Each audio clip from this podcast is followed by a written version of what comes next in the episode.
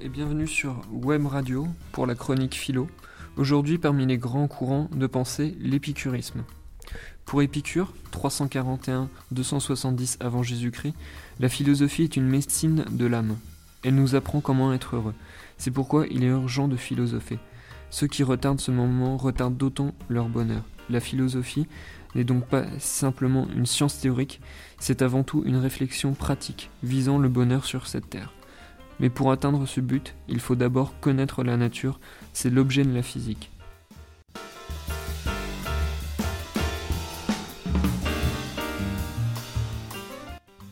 Une physique matérialiste.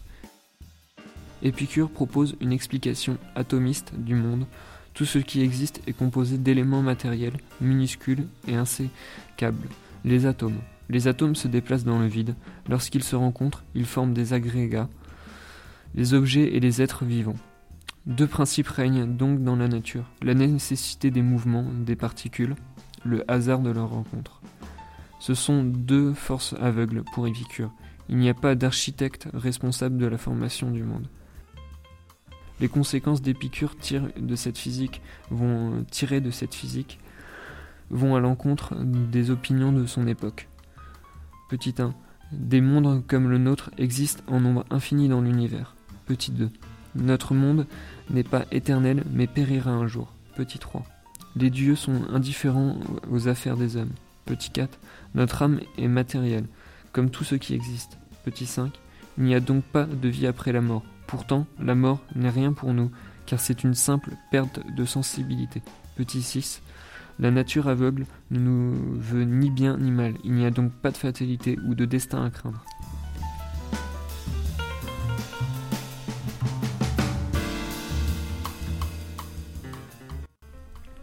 La morale, un hédonisme.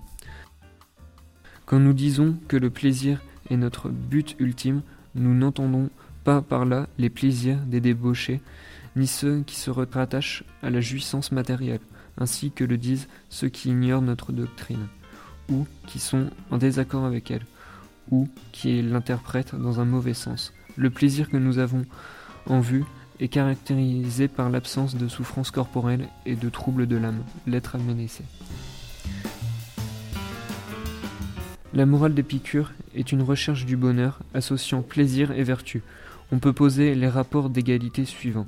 Souverain bien est égal à bonheur est égal à plaisir, est égal à absence de souffrance physique et de troubles de l'âme, ataraxie.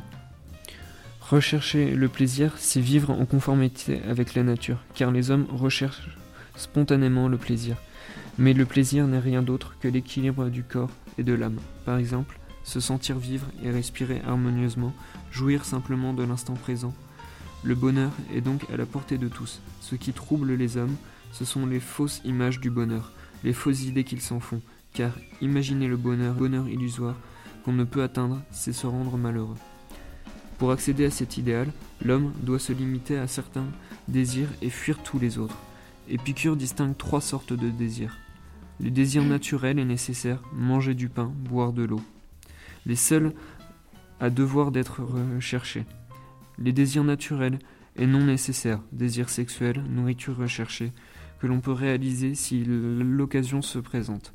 Les désirs ni naturels ni nécessaires, désirs de gloire, de richesse, de possession amoureuse, que l'on doit éviter. Le sage, qui se contente des plaisirs naturels et nécessaires, obtient ainsi un bonheur stable, une conformité avec la nature.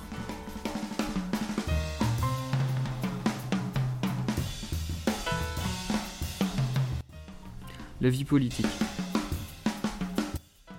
Parce que le sage épicurien est avant tout attaché à son indépendance, il ne se soucie pas de la vie politique et au contraire la fuit, comme un trouble à son bonheur. Épicure s'est volontairement désintéressé de la question politique.